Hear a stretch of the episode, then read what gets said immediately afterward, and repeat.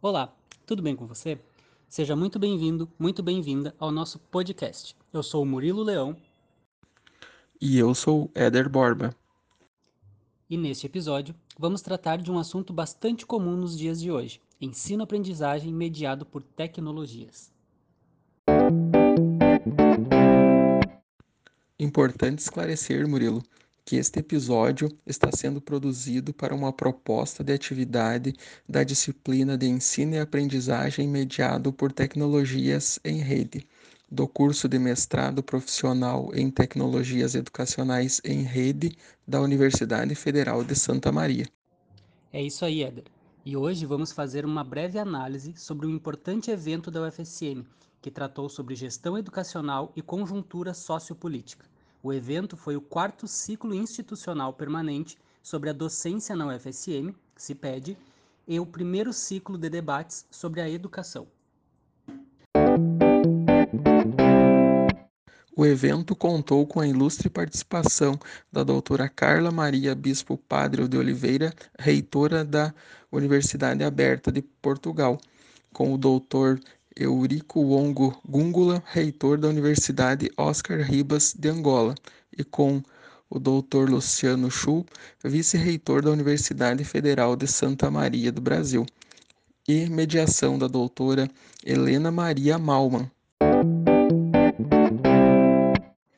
Então, antes de fazermos nossas breves observações sobre o assunto abordado, faremos um resumo acerca do exposto no evento a doutora Carla Maria comentou sobre a realidade das instituições de ensino superior de Portugal dentro do contexto da pandemia.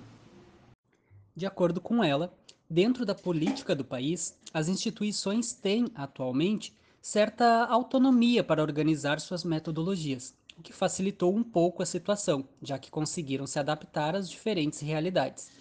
A existência de políticas voltadas ao ensino à distância também foi um facilitador às adaptações das aulas presenciais ao ensino remoto. A reitora considera que vivemos hoje a quarta revolução industrial, mesclando tecnologias atuais com metodologias antigas. Vivemos em um período de adaptações. Finalizando, ela considera que este é um caminho sem volta e a tecnologia fará parte de todo o cotidiano e que na educação ela não pode ser diferente. Serão necessários investimentos, formações e interesse de todos em aprender esta nova realidade. Em seguida, tivemos a fala do Dr. Eurico, o qual apresentou a realidade totalmente diferente da Angola em comparação à de Portugal, exposta pela professora Carla Maria.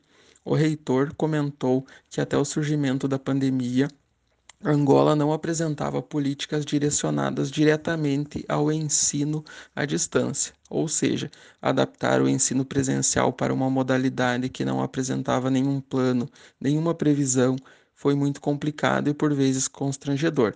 Algumas instituições, com a demora do governo em propor alguma solução, criaram suas próprias metodologias, mas, em grande parte, foram barradas pelo Ministério da Educação do país. Além desses problemas, havia a precariedade de acesso à internet e o baixo nível de conhecimento técnico e tecnológico dos participantes do processo de ensino, professores, alunos e muitos gestores. Por fim, tivemos a fala do Dr. Luciano, que expôs sobre a realidade política brasileira em meio à pandemia. Sobre o UFSM, ele comentou que, mesmo com um excelente histórico de cursos EAD da instituição, a pandemia provou que não estávamos prontos para o ensino mediado pelas tecnologias. O caminho já havia sido traçado. Aos poucos estávamos indo em direção ao ensino tecnológico, mas o modo imediato que a pandemia nos forçou fez com que o caminho fosse esquecido, e isso causou um forte impacto. No início da pandemia, comentou o reitor, o governo brasileiro foi enfaticamente contra as adaptações do ensino presencial para o remoto. Isso acabou por atrasar um pouco as medidas necessárias. No entanto, semelhante a Portugal, as instituições brasileiras têm certa autonomia, então puderam implementar suas metodologias e dar andamento ao processo de ensino, adotando, no caso da UFSM, o ensino híbrido. Para finalizar, comentou sobre a exclusão digital, que é bastante forte no Brasil, mas enfatizou a importância deste contato com as tecnologias para a educação como um todo. Então, pessoal, com estes três depoimentos, vindo de três países diferentes, percebemos o quão impactante a pandemia foi em termos educacionais, e não só na educação, mas na política nacional como um todo.